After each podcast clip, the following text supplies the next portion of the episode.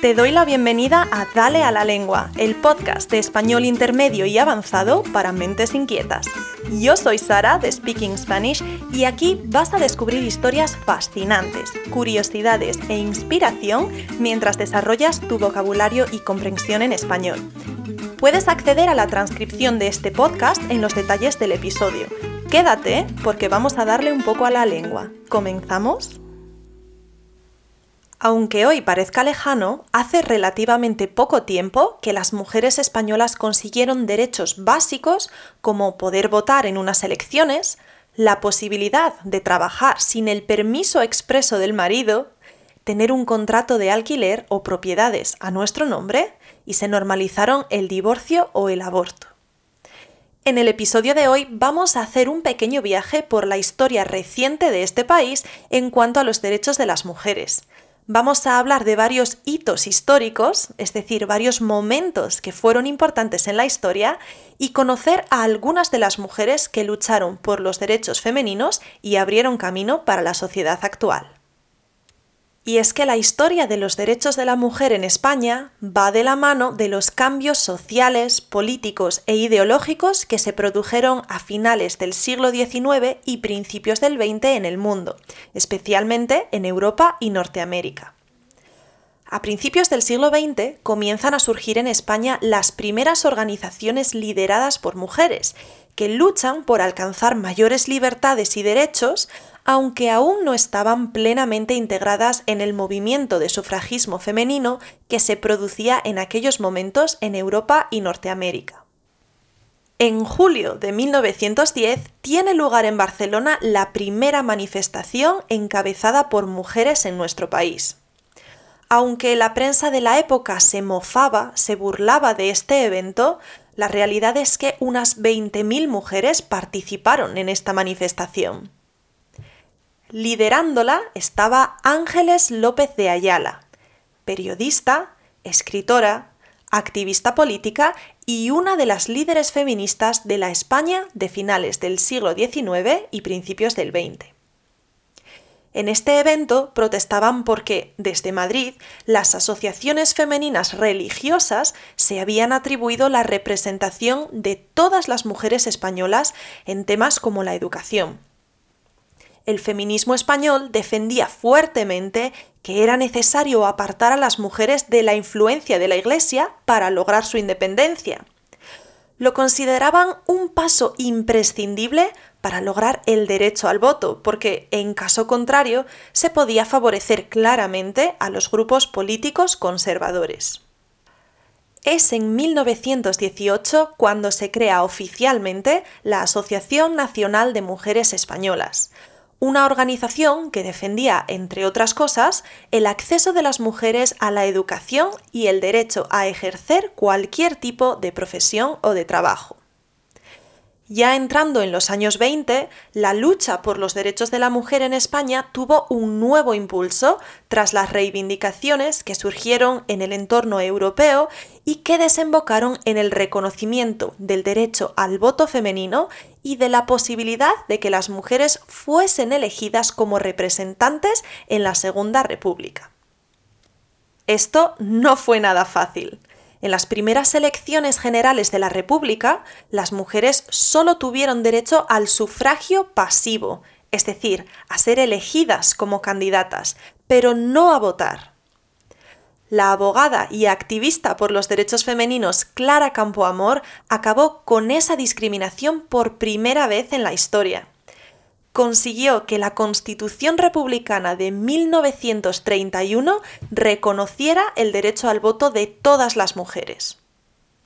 Tras intensos debates en los que se expusieron los motivos por los que se consideraba que no debían acceder a este derecho, como su carácter histérico y voluble, cambiante, las mujeres pudieron votar por primera vez en las elecciones generales de noviembre de 1933. Sin embargo, la alegría de Clara Campoamor y de quienes apoyaban el sufragio femenino tuvo fecha de caducidad, ya que en solo tres años estallaría la Guerra Civil Española. Y aunque muchas jóvenes republicanas se organizaron en bandas de milicianas para unirse a la batalla, muy pronto fueron obligadas a quedarse en la retaguardia, es decir, la parte de atrás de toda el área ocupada por el ejército. Ni siquiera los propios republicanos defendieron la permanencia de las mujeres en el frente. Tras la guerra y con la victoria del bando nacional y del dictador Franco, España fue para atrás, también en el reconocimiento de los derechos femeninos. Si la Segunda República favoreció una mujer capaz e independiente, el franquismo favoreció lo contrario, el retorno de la reina del hogar. Los estudios superiores, para las que los conseguían, no eran más que un adorno a la espera del matrimonio. La identidad femenina y la masculina debían estar radicalmente diferenciadas, por lo que estaba mal visto que una mujer anduviera sola por la calle o pagara la consumición en un café. Para ilustrarte exactamente sobre lo que se esperaba de la mujer, me gustaría compartir contigo un extracto de un documento publicado en 1953 llamado La Guía de la Buena Esposa, en la que se daban una serie de directrices, de normas, que las buenas mujeres debían seguir. Voy a adjuntar este documento a la transcripción, que ya sabes que puedes conseguir a través del enlace que encontrarás en los detalles del episodio. Pero aún así quiero leerte un par de puntos de esta guía de 11 pasos para mantener a tu marido feliz y ser la esposa que él siempre soñó. ¿Tomas nota? Dice así.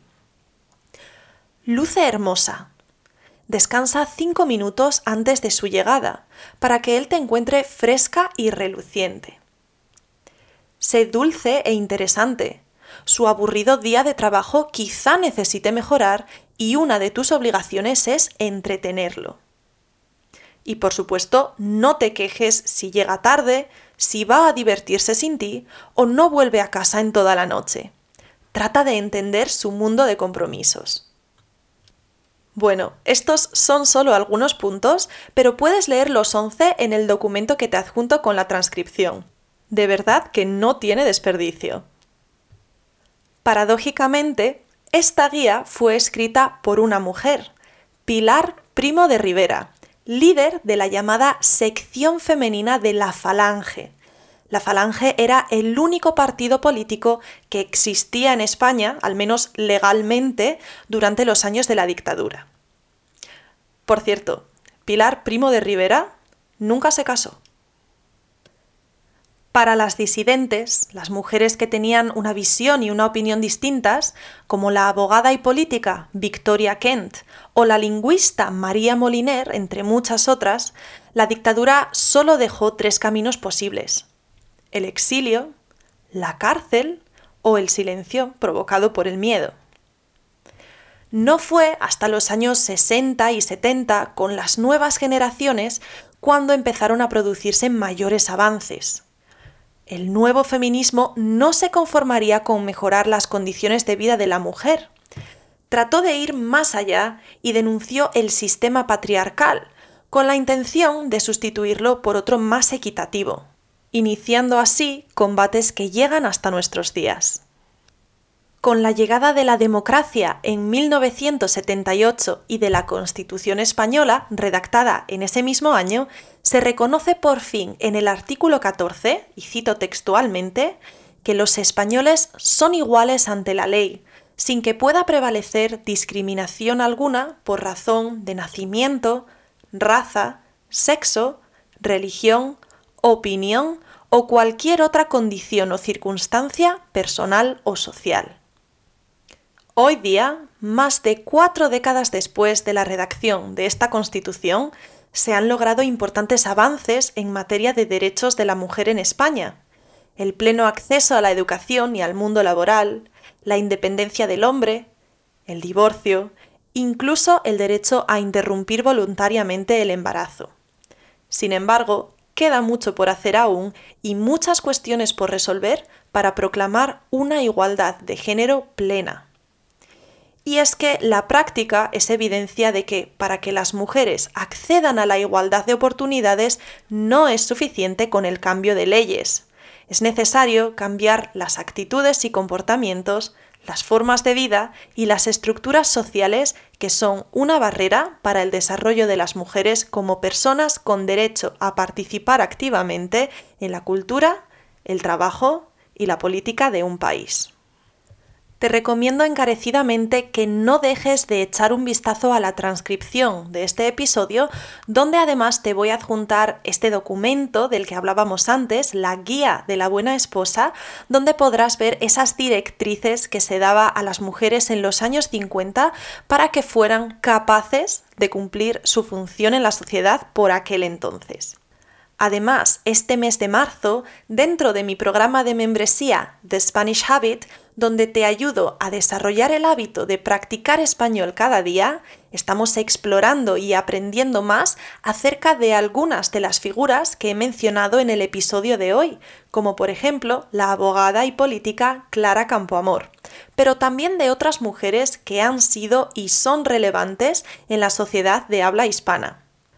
Puedes acceder a estos recursos exclusivos para miembros si visitas el enlace que te dejo en los detalles del episodio. Verás qué fácil es incluir la práctica de español de forma consistente en tu día a día cuando nos centramos en consumir contenido relevante, inspirador y representativo de la sociedad y la cultura española. Te espero dentro. Gracias por haber llegado al final de este episodio. Recuerda que puedes acceder a la transcripción y materiales complementarios de forma gratuita suscribiéndote a mi lista de email. Tienes los detalles en la descripción. Si quieres seguir practicando y mejorando tu español a tu ritmo, pero con el apoyo y feedback de una profesora con experiencia, te recomiendo suscribirte a mi programa de membresía, The Spanish Habit, donde encontrarás nuevas actividades cada semana basadas en recursos auténticos, los que consumimos nosotros, los nativos te animo también a dejar unas estrellas y una valoración en Apple Podcast y Spotify para que más gente pueda disfrutar de este podcast y seguir mejorando su comprensión en español. Gracias por regalarme tu tiempo y acompañarme hoy. Nos vemos en el siguiente episodio y hasta entonces en las redes sociales para seguir dándole a la lengua.